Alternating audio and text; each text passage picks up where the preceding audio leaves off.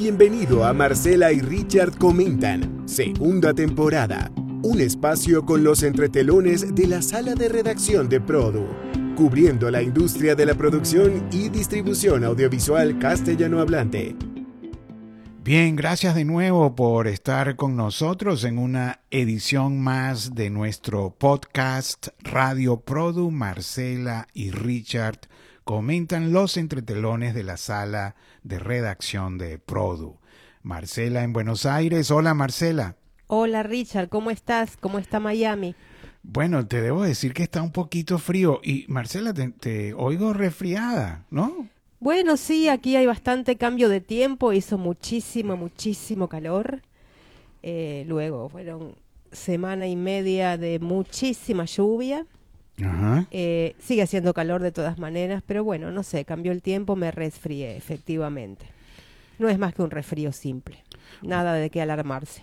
Bueno, eh, todo lo contrario aquí en Miami. Debo decir, Marcela Tedesco, nuestra editora de televisión, ¿con cuánto ya, Marcela, en Produ? Más de, ¿qué, 17, 18 años por ahí? Yo creo que, a ver, 20, el próximo año serán 20. ¡Wow, Marcela, 20 años! Bueno, Marcela Tedesco desde Buenos Aires, con un calor, nos acaba de, decir, y yo desde Miami, con todo lo contrario, Marcela, con frío. Y bueno, Marcela, ¿cómo estuvo esta semana? En Produ. A ver, ¿qué podemos comentar? ¿Cómo estuvo esta semana en Produ? Esta semana fue NATPI, el evento que no fue, pero en el fondo fue, porque de alguna manera la industria hizo lo que pudo para, para mantener sus reuniones en forma virtuales. Algunos continuaron algunas reuniones presenciales con quienes podían viajar, con quienes estaban en Miami eh, e incluso, por ejemplo, ONSA, una empresa española, estuvo atendiendo desde Miami en forma presencial.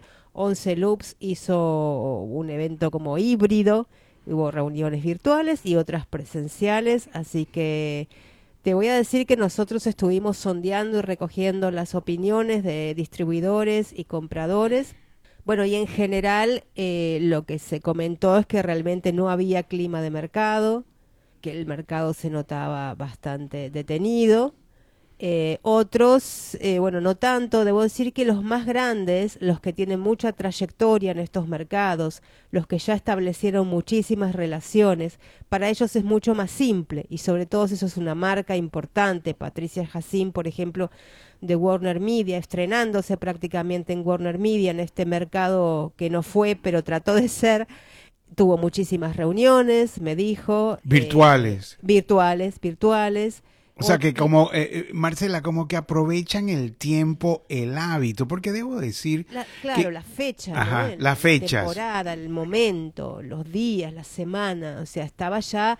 De hecho, aparte, no olvidemos que este era un evento que estaba pautado a hacerse en forma presencial y se suspendió o se canceló. Diez días antes.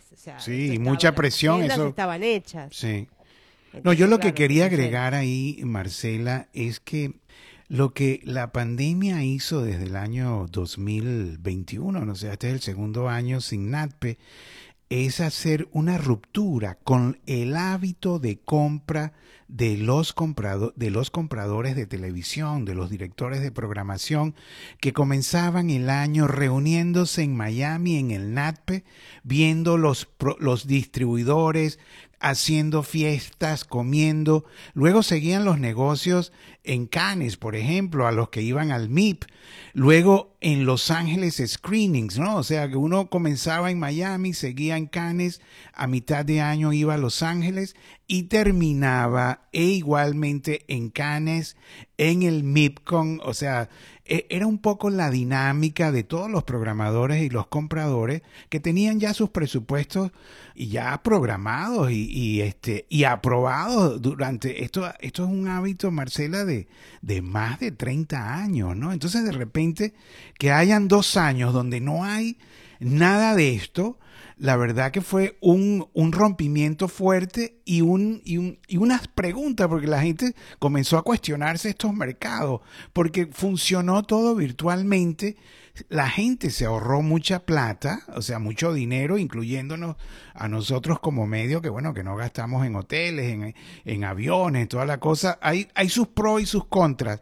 Inclusive mucha gente que nosotros, así como, como Produ comenzó a preguntar, bueno, ¿qué, qué, qué, qué está pasando? O sea, ¿hacia dónde va la industria? Mucha gente dijo, los mercados no son ya efectivos. O sea, hemos descubierto o hemos descubierto otra forma de hacer negocios más económica. Y por ejemplo, Lisette Osorio, de vicepresidenta internacional de, de negocios internacionales de Caracol, ella dice, mira, ya los mercados hasta aquí llegaron. Lo que sí necesitamos es vernos una vez al año con una fiesta. O sea, el encuentro presencial es necesario, pero no ni tantas veces ni, este, ni tan costoso. Eso es lo que creo que se concluyó, Marcela.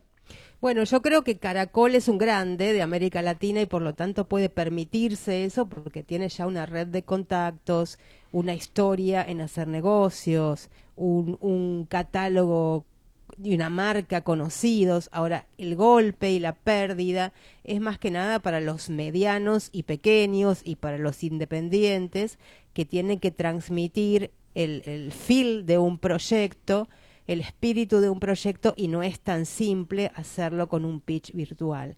Creo que hay una diferencia en ese punto.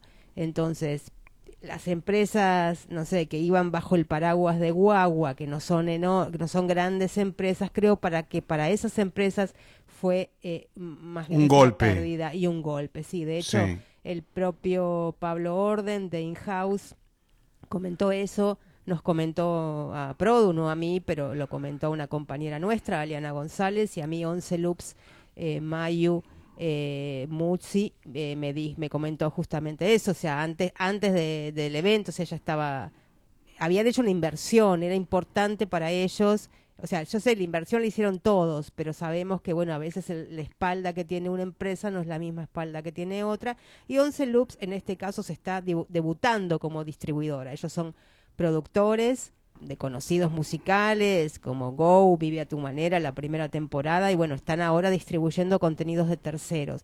Entonces, bueno, eh, otro es golpe. importante, claro, eh, eh, no es lo mismo, no es lo mismo presencial que no. Claro, los negocios siguen adelante, no, pero de, otra manera. no, y debo decir, Marcela, que el NATPE, ya lo hemos dicho, National Association Television Programming Executive, NATPE, eso es la, lo que quiere decir, que se hace, que, que bueno, que lo revivieron prácticamente los latinos, ¿no? En el Fontainebleau. Y, y, y el lobby del hotel del Fontainebleau de Miami Beach, durante los tres y cuatro días que duraba el NATPE, era una maravilla, porque uno veía allí a los viejos, o sea, estoy hablando de la industria de los primeros, bueno, la, eh, los más importantes, pero también las nuevas generaciones. O sea, uno veía en ese lobby a todos, desde un Michael Solomon hasta, bueno, las nuevas generaciones, como tú dices, eh, eh, María Eugenia Mushi de Once Loops, que bueno, tiene varios años, pero debuta. Entonces, ese lobby donde uno veía a la gente y le daba la mano y se abrazaban y le enseñaban en dos minutos su proyecto y eso realmente es, eh, eh, eh, es fundamental. La gran pérdida siempre será el lobby y lo que se puede hacer en los pasillos, a quién podés conocer en los pasillos. Creo que esa es la pérdida. E insisto, ¿no? Sobre todo para los para los independientes, porque un distribuidor que estaba en una suite y de repente se ignoraba, de hecho yo recuerdo, no sé si a vos te pasó, pero uno iba por las suites haciendo entrevistas y te preguntaban, ¿y qué pasa en el mercado? Porque yo estoy acá encerrado o encerrada en la suite y no sé nada. La vida estaba en los pasillos, en el lobby, en el ascensor e incluso en los baños. Entonces, eh, bueno, claro, bueno, uno está ahí lavándose las eh, manos. Marcela, Marcela, estás exagerando, no, tanto en los baños, ¿no? bueno, no, no, no, lavándonos las manos, o sea, y había alguien conocía, bueno, eh, yo he hecho alguna que otra pequeña nota en un baño. Ay, no, pues, ah, no, bueno, y, y, y, estamos hablando del Fontainebleau de Miami Beach, ¿no? Pero qué decir de, del, del malecón de Canes en la Cruzeta, o sea, aquella cosa que ellos restaurantes de noche, todo el mundo reunido, las fiestas hasta la madrugada, donde, bueno, uno se divertía, pero también se, se firmaban negocios, o sea que realmente, y eso es lo que dice Lisette, mira, con una fiesta anual tenemos. ¿Qué más, Marce? ¿Qué más hay por allí? Bueno, eh, ¿Qué más? ¿Qué más tenés vos? Tenés interesante, bueno, ¿verdad? Una modalidad, una modalidad nueva de negocio. Eh, Contame porque eso está realmente Sí, no, debo decir que eh, entrevisté en esta semana para el programa Product Prime Time a Gustavo Aparicio. Gustavo Aparicio es un ingeniero argentino estadounidense que se encontró, consiguió el mundo del entretenimiento y bueno, y no lo dejó más y fundó, es cofundador de Spanglish Movies, eh, que es un, vamos a decirlo así, es un grupo que distribuye más que todo películas. También se están metiendo en la, en la producción. Él como ingeniero ha hecho unas aplicaciones para combatir la piratería.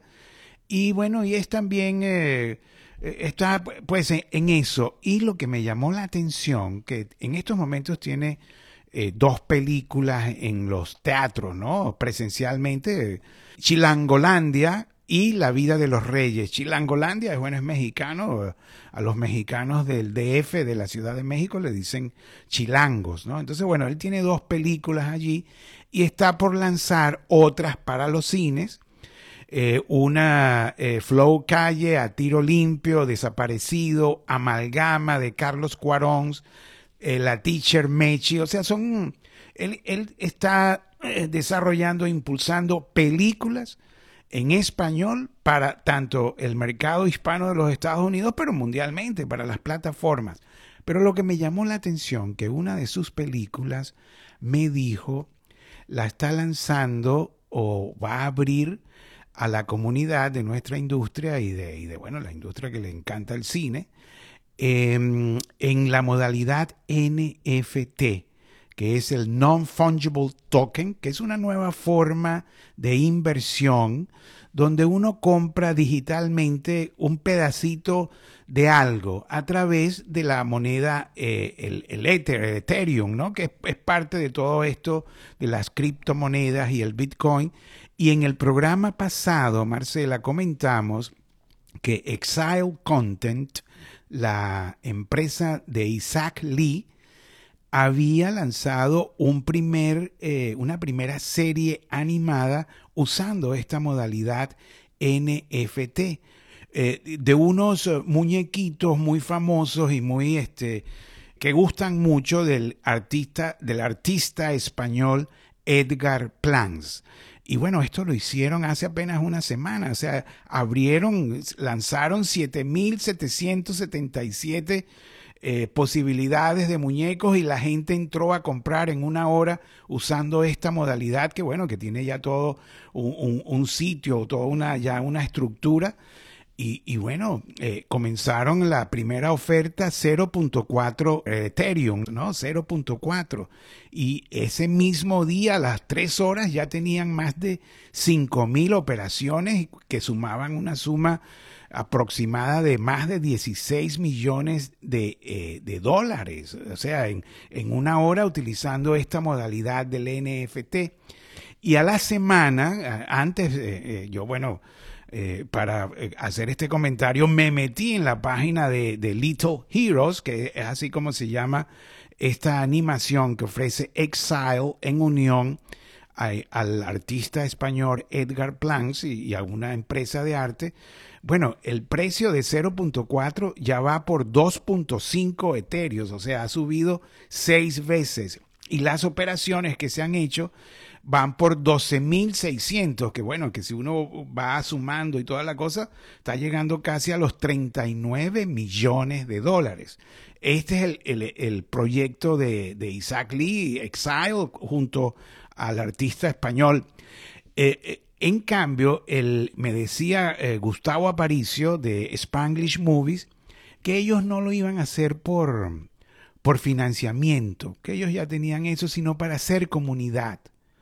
Bueno, a mí me llamó la atención porque, bueno, como para hacer comunidad, o sea, el NFT o la modalidad NFT que está comenzando, o sea, también tiene varias aristas.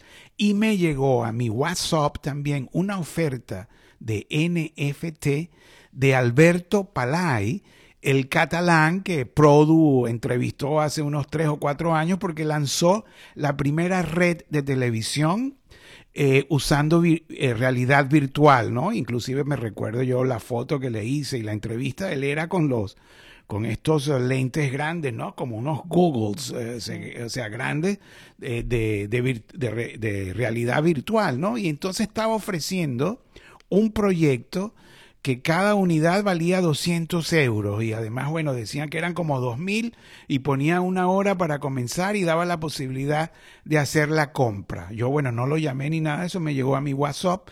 Otra oferta de NFT, Marcela. Lo nuevo, pues, que todavía... es, una, una nueva modalidad para financiar y en el caso de Aparicio, para crear comunidad. Yo, yo este lo comenté, decía, pero bueno, ¿cómo crear una comunidad? Y, y, y, por lo menos Rocco. Una comunidad, eh, digamos, eh, dispuesta a apoyar ese proyecto, a transformarse en una especie de, uh, bueno, fan de ese proyecto, de verlo eh, crecer. La idea de, eso que es quien compra es, dueño de una partecita, de una partecita digital. Inclusive en el arte también los NFT, hay, hay, grandes cuadros que se están bueno, ofertando, ¿no? Con esta nueva modalidad y uno compra un poquitico, ¿no? Pero, y yo le, le comenté a Rocco, que bueno, que en esto tiene, inclusive el compra y todo eso, entonces le gusta, toda la vida y, es como mi, asesor. Yo le digo, Rocco, pero bueno, me está diciendo Aparicio que ellos no, no quieren financiamiento eh, usando el NFT, sino crear comunidad, que la gente se sienta dueño de su producto y toda la cosa. Y Rocco sí le pareció eso un poco raro, ¿no? Porque dice, bueno, pero o sea, la gente realmente invierte eh, eh, tratando de luego vender y ganar un dinero, ¿no? O sea, eso es un poquito... También creas una comunidad, porque el, hecho de ser dueño de una partecita despierta más amor, calculo yo, por ese proyecto. Sí, bueno, bueno, pero Digo, esto está pasando, Marcela. El NFT está cada vez más, ah, más usado como modalidad para tanto o eh, impulsar comunidad, eh, comunidades, que bueno, que es muy importante una comunidad, los fans, ¿no? Porque son, todo es para los fans o también para los inversionistas, ¿no? Que, que están este, ahora invirtiendo en piezas de entretenimiento, eh, comprando, porque tampoco son sumas muy grandes, ¿ah? O sea, no hay eh, eh, o, sea, 0.4 Ethereum. Una voz, 200 euros, una cosa así. Sí, cosas, o sea, son cifras, vamos a decir, razonables para cierta gente, ¿no? Entonces, eh, creo que lo que se, se apunta es al volumen, ¿no? O sea, 8.000 operaciones, 7.777, como lo de Isaac Lee, o sea, esto es lo que nosotros ofrecemos, ¿no? Entonces, bueno, interesante. ¿Qué más, Marcela? ¿Qué más podemos comentar? Bueno, yo quería comentarte sobre el protagonismo que están, o sea, que tienen hace un tiempo, pero ahora un poco más los formatos de entretenimiento, ¿no? El estilo Masterchef o el Yo Me Llamo, La Voz. Son todos formatos que, que hace un tiempo largo, que, que, bueno, vienen brillando y ganando en el prime time. El Yo Me Llamo viene eh, número uno o dos en Colombia desde hace ocho años. Eh, bueno, Masterchef en Argentina ha tenido eh, ratings y shares de casi 80%, una cosa de locos, la verdad. Eh, Perú, Perú es un, en Latina sobre todo, es un canal que tiene muchísimos formatos y les va bien en, en, todos, realmente ellos se sostienen mucho en los formatos. Bueno, en fin, hay una, hay una especie de, no digo consolidación, porque ya estaban consolidados, pero luego de la pandemia también se eh, abrieron y se dio la, la, oportunidad, digamos, a formatos como de fondo de catálogo. Hablaba con Michelle Wasserman de Banishai el otro día y ella me decía que, bueno, todo este tiempo eh, buscaron formatos de menores costos y de más, más simples de producir. Tienen uno que se llama The Big Music Kiss, que ya lleva cuatro temporadas en Chile desde la pandemia, ¿no? Creo que ahí se puso Dale Play. Acá en Argentina empezó ahora en, en América TV, se llama Manda Play y lo vi el otro día con mi hija por primera, por hace, hacía mucho tiempo que no veía un formato así de entretenimiento, es un formato simple, de esos formatos familiares en los que uno puede jugar. Con, tu hija Olivia, con tu hija Olivia. Sí, que de música sabe más que yo, por lo menos de lo que ponía el programa. ¿Y ya cuánto? ¿11 años, Marcela? 12, 12, años, wow, Olivia. ¿Y que le gustó el formato? Le gustó, sí, bueno, son formatos divertidos, son simples, realmente son formatos muy simples. Eh, no tienen grandes eh, ni grandes escenografías, pero son simples de producir y la verdad que siempre funcionan. Sí. Y lo, lo interesante también es que, digamos, da cuenta de, este, de esta importancia que están tomando en el mercado internacional los formatos de entretenimiento. Por ejemplo, Conecta Fiction, que siempre estuvo enfocado en, ¿En ficción, como su nombre, ¿no? Conecta Fiction ahora se abre también al entretenimiento, y lo decía en una declaración Geraldine Gonard, porque bueno, hacer un sondeo de tendencias y también se está buscando innovar en formatos de entretenimiento. Y por el otro lado, algunas plataformas eh, como Netflix o Amazon o Movistar, eh, Amazon también, eh, pero Movistar, por ejemplo, produjo en España un formato, produjeron ellos un formato llamado The Bridge, que es también de Vanillay, y ellos lo produjeron, o sea, ya los streamers están produciendo formatos. Eh, Warner Media también lo anunció para HBO Max en Brasil. Y Netflix está eh, preparando en España un reality show que se llama La Firma, que es un formato de concurso de talento, de música urbana, en el que van a participar no solamente eh, concursantes de España, sino también de América Latina. Entonces, bueno, los formatos que tienen una larguísima trayectoria en la televisión abierta y también en la televisión paga, que porque también recorren, digamos, un, los, los formatos que se hacen para televisión abierta, después esa lata tiene un recorrido en los eh, en la televisión paga y bueno y ahora los streamers están produciendo o adaptando ellos mismos no es interesante cómo las plataformas que al principio compraban eh, y eran únicamente de librería. Yo me acuerdo hace muchos años alguien me decía, bueno, pero las plataformas siempre serán de librería y al final no, se terminaron siendo productores de ficción productores de series, productores de películas, ahora también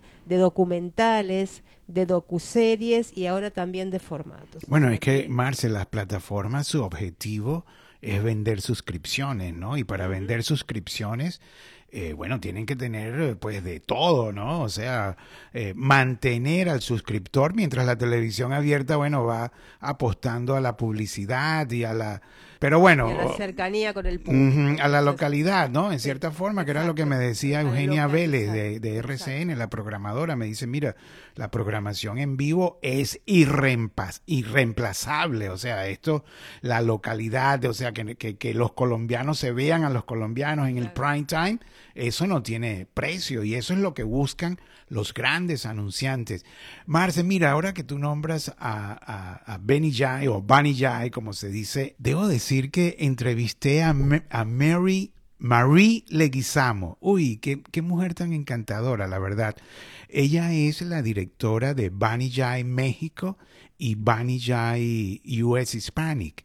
Y es la hermana de John Leguizamo. Y, y, bueno, y por eso fue que, que, la vi y le dije, Marie, tú eres la hermana de John Leguizamo, el actor famoso de Hollywood. Y me dice, sí.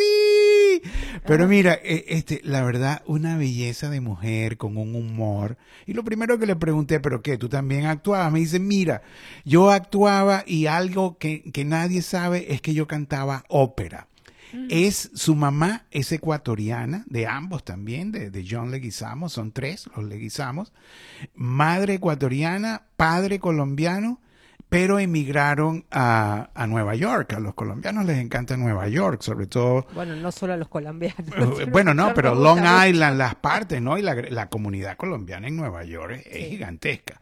Bueno, y ahí creció Mary Leguizamo este, eh, se hizo productora, eh, inclusive Cynthia Blong, ahí en la entrevista cuando la publicamos, puso eh, un título que me gustó mucho que dice Mary Leguizamo, dos puntos, soy tan buena delante de la cámara como detrás de la cámara, porque en efecto ha sido actriz, ha cantado ópera, tiene un humor excelente como todos los colombianos, y, bueno, y, no llegó allí por ser eh, hermana, de, de, John ni nada, que, o sea, ya ha estado en Premio Lo Nuestro, en Pequeños Gigantes, como productora, productora de oficios, de campo, de allí en el estudio, ¿no? O sea, ha hecho La Voz Kids, Mira quién baila, Nuestra Belleza, Premio Lo Nuestro, tanto para Univisión como para Telemundo, ha trabajado con el propio Endemol antes de ser Vanillay, ha estado en, en, en, en Boondock, la empresa Endemol Shine de Boondock de, de, de, México, que han hecho también muchas cosas como el vato y tal. Pero bueno, y, y, y lo que quería decir, además de la belleza de la mujer, su humor, todo, además es súper joven, es que me, me escribió para darme las gracias por la entrevista. Y la verdad que eso me encantó de, de, de, Mary. Así me dijo, además, bueno, me, me, me, me, explayaste o me interpretaste muy bien y la verdad que te lo quiero agradecer. Y bueno, eso es un comentario. Mary Leguizamo, hermana de John Leguizamo, nuestra directora de Bunny Jai, eh, México y US Hispanic, además con muchos proyectos, la verdad. O sea, todo el mundo tiene proyectos, tanto de formatos como de, de ficción. De todo de todo. Bueno, es muy gratificante cuando después de hacer una nota alguien te, te dice eso, ¿no? Que supiste interpretarlo, que gracias, que qué bueno. Y también es gratificante cuando te llaman y te dicen, después de esa nota me llamaron un montón de personas o conocí a tal o cual. Es, es realmente muy lindo. Sí, no, bueno, y Produ, y Produ en eso se ha destacado porque la verdad que noticias que nosotros publicamos a la gente la llaman, o sea, no, así es, o sea, la llaman y, justamente porque me ha pasado eso que me han dicho, ¿no? Después de esa nota, así que bueno, para nosotros felices. Y Richard, hablando de eso, vos estuviste toda esta semana haciendo los showcase eh, de Produ durante esta semana del NATPE que no fue, pero trató, sigue siendo. Eh, y bueno, ahí estuviste hablando con, con gente muy muy conocida en la industria, con Ángela Cola. Mira, la verdad que eh, comencé con, con, Beatriz Sea desde Turquía, mostró todo lo, lo, nuevo de intermedio. Bueno, no todo, porque realmente hicimos un formato donde presentaban cuatro proyectos, pero todos muy bonitos, o sea, eh, además con, con mucha calidad después estuve con Ángela Cola, la brasilera, que, que me dijo una cosa, me dijo algo así como Globo durante los últimos años se ha transformado en, en algo que queríamos hacer, que eh, un objetivo que teníamos. Ahora somos una empresa media tech y la verdad que me llamó la atención, ¿no? Porque, em, porque las plataformas eh, eh, realmente vienen de la tecnología, ¿no? Ellos, ellos nacieron primero tecnológicamente las plataformas, primero porque la tecnología le dio la posibilidad de transmitir y llegar a la casa a través de Internet, ¿no? De todos los usuarios. Entonces, bueno, básicamente esas son las, las, las empresas tecnológicas, las plataformas, vamos a, a llamarlo así, los Netflix, los Amazon. Pero una empresa como Globo, un estudio, o sea, no, no, no se conocen por ser eh, empresas tecnológicas, sino más bien productoras de contenido que hacían llorar. O sea, Globo es famoso por sus novelas, ¿no? Por sus novelas, por la esclava Isaura, pues. Pero bueno, lo que me llamó la atención es que también empresas eh, eh, productoras de contenido tradicional están apostando también a las nuevas tecnologías y a los algoritmos y usar todo lo que es la, las tecnologías que incorporan las plataformas también para, para realizar contenidos estratégicos, estudiar audiencias, qué es lo que les gusta, cómo, a qué horario. Además, bueno, cada de estas empresas como Globo, como Globo también tienen sus OTTs, ¿no? O sea, como Globo Play. Entonces, bueno, eh, Ángela me dijo eso, me pareció encantador también. Además, bueno, me mostró tanto las novelas clásicas como contenido hecho para las plataformas con un poquitito más de, eh, de más presupuesto, o sea, no, no, no duran 80 ni 90 capítulos, sino bueno, 10, 11, 15 por ahí. Y la verdad que fue una, una revelación, y bueno, y como Ángela también estuve con José Luis Gascue, el abogado José Luis Gascue, que comenzó en HBO haciendo contratos, bueno, y se volvió un gran vendedor y ahorita es el, el, el, jefe de ventas mundiales de Calinos Entertainment. Y me dijo, bueno, tomé este puesto porque era otro reto, ya no estoy vendiendo a la América Latina, sino a todo el mundo, Europa, Estados Unidos, África, el Medio Oriente, Asia, qué sé yo, soy el jefe de todo esto, ¿no? También mostró muy bonito lo, el contenido que están haciendo, Marce. Sí, Globo, ahora que lo mencionabas, Globo realmente sí, es cierto, pudo hacer una transformación en muy poquito tiempo, creo que fueron dos años desde que presentó con su consigna un solo globo y entonces todas sus plataformas, todos sus, sus, sus medios que, que, transportan el contenido los hizo, los juntó eh, y trató de, o lo hizo más que trató, o sea, de, de, apoyarse en lo digital y eh, mayormente ahora todo lo que ponen, cada vez que hacen sus ofertas para los mercados, lo que ponen en primer lugar no son tanto las telenovelas, aunque sí las siguen poniendo, sino todos los, los Globoplay, ¿no? Los Globoplay Originals. Eh, y de hecho, bueno, eh, es lo que están produciendo, no sé si más, pero, pero le están poniendo como primero de, en el destacado de sus ofertas. Yo creo que todas estas eh, corporaciones productoras de contenido, sobre todo Globo, pues Globo tiene el 70% de la torta publicitaria de Brasil, es, es, bueno, es con quien el país se identifica, ¿no? Aunque bueno, hay más, eh, pero realmente es Globo como la Televisa, como, o sea, son eh, empresas que, que bueno, que, que, están dentro del, del corazón de los, de los de los habitantes, ¿no? Eso, eh, eh, lo, lo, que quiero decir es que ellos deben apostar a todo tipo de género, ¿no? Tipo porque porque están 24 horas prácticamente transmitiendo, entonces tienen que hacer programas de variedades, tienen que hacer documentales, tienen que hacer ficción, novelas cortas para para diferentes estratos, o sea, esa gente tiene, por eso es que están formando eh, estos estos eh, eh, aplicaciones tecnológicas para bueno para ayudarse no con tanta con tanta audiencia tan fragmentada cómo llegarle y a qué hora y toda la cosa sí, incluso haciendo de serie de, de, antiguas telenovelas están haciendo series como vos decís no apostando a todas las no no apostando sino nutriendo a todas las audiencias que tienen. Seguro ¿Qué más, Marce? ¿Qué más ya para ir redondeando? para ir redondeando, lo único que, que tiene que ver con esto es que, bueno, haciendo un sondeo sobre los desafíos de la industria, y una de las preguntas era los desafíos de la televisión abierta, porque la verdad es que la industria está teniendo cambios en toda la cadena de valor. Eh, en el caso de la televisión abierta, eh, justamente Luis Guillermo Camacho de Latina, me decía algo que recién justamente hablamos y él me decía que el gran desafío de la televisión abierta es mantener al público y en el caso de Perú mantener a las distintas audiencias, la CDE eh, que es la audiencia que de repente no, no se está yendo tanto a las plataformas por el momento, y este eh, y la otra es la AB que sí se está yendo más a las plataformas pero para retenerla hay que hacer estos contenidos innovadores que sobre todo tengan una cercanía. Y de hecho en todo este podcast es lo que estuvimos hablando no de la cercanía de la televisión abierta eh, con el público. Y esa cercanía que se logre, él decía, no solo en los informativos, en el vivo, sino también en crear historias que sean producidas pensando en el público local y no tanto en la distribución internacional.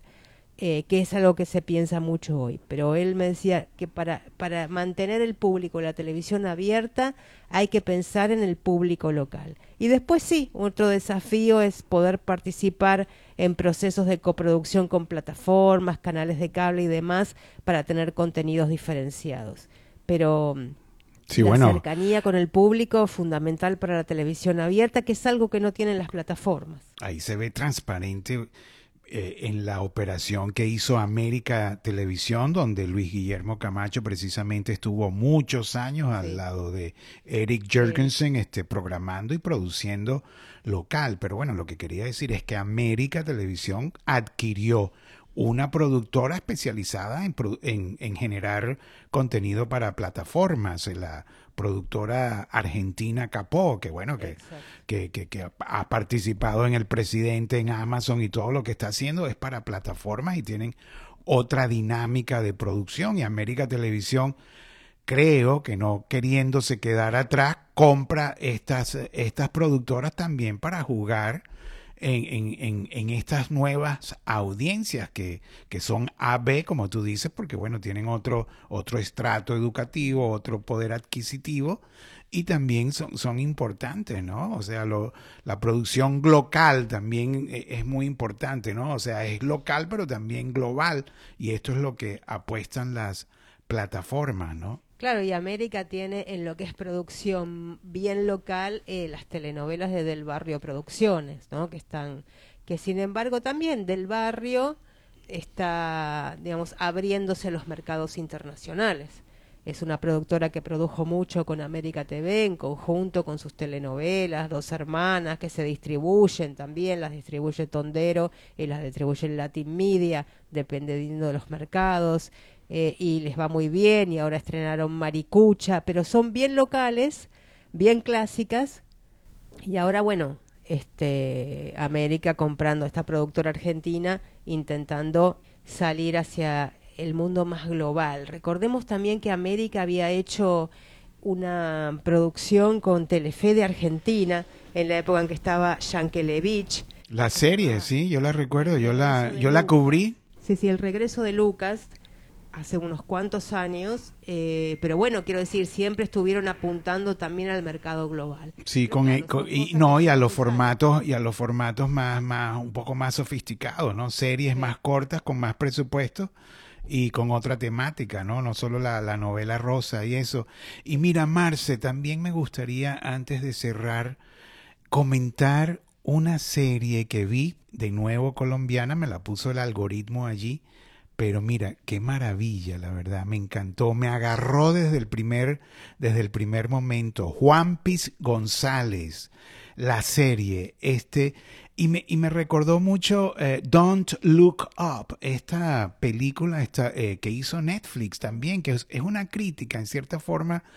No mires para arriba, viene un cometa aquí a la Tierra lo descubren dos científicos estadounidenses y bueno, y, comienzan a alarmar a la gente que es un cometa largo que va a chocar contra la Tierra y va a destruir el planeta y todo lo que hace, además, bueno, con unos actores... En realidad es todo lo que no hace el resto, más que lo que hacen ellos. Eh, no, pero con un humor, además, bueno, eh, de Adam McKay, ¿no? Grandísimos actores. Sí, eh, bueno, Leonardo DiCaprio, Meryl Streep, Jennifer Lawrence, bueno, una cantidad.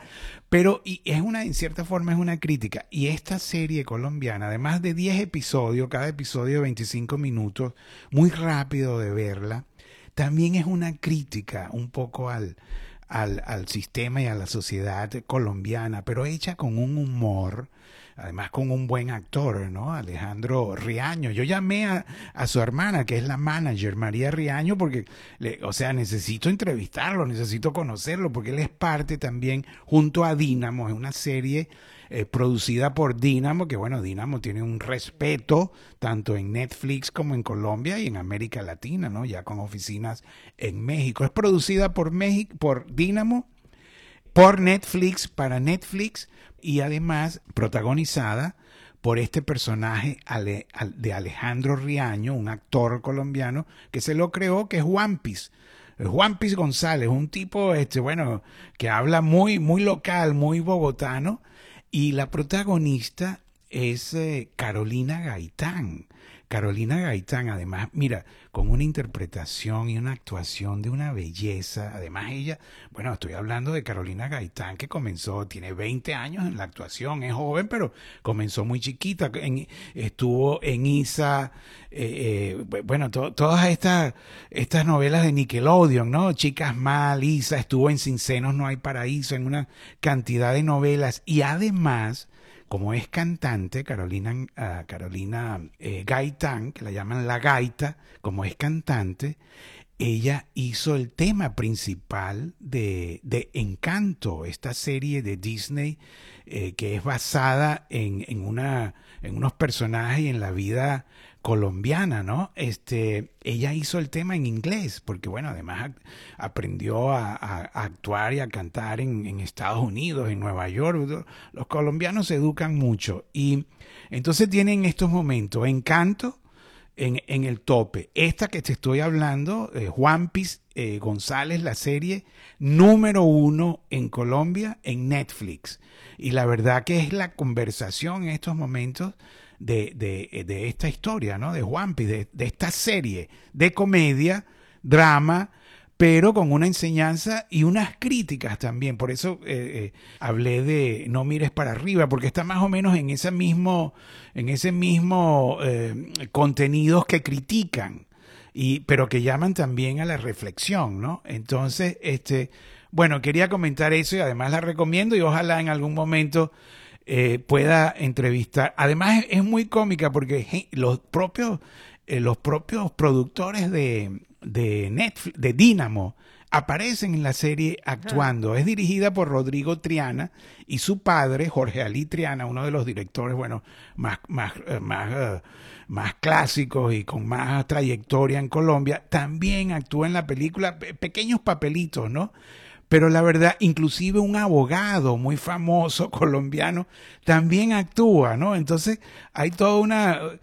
Está súper bien. Juan Piz, eh, Juan Piz González, la serie, número uno en estos momentos en Netflix Colombia. Bueno, Marcela, muchas gracias, la verdad. Gracias, Richard, y nos vemos la próxima. Hasta luego, bye bye.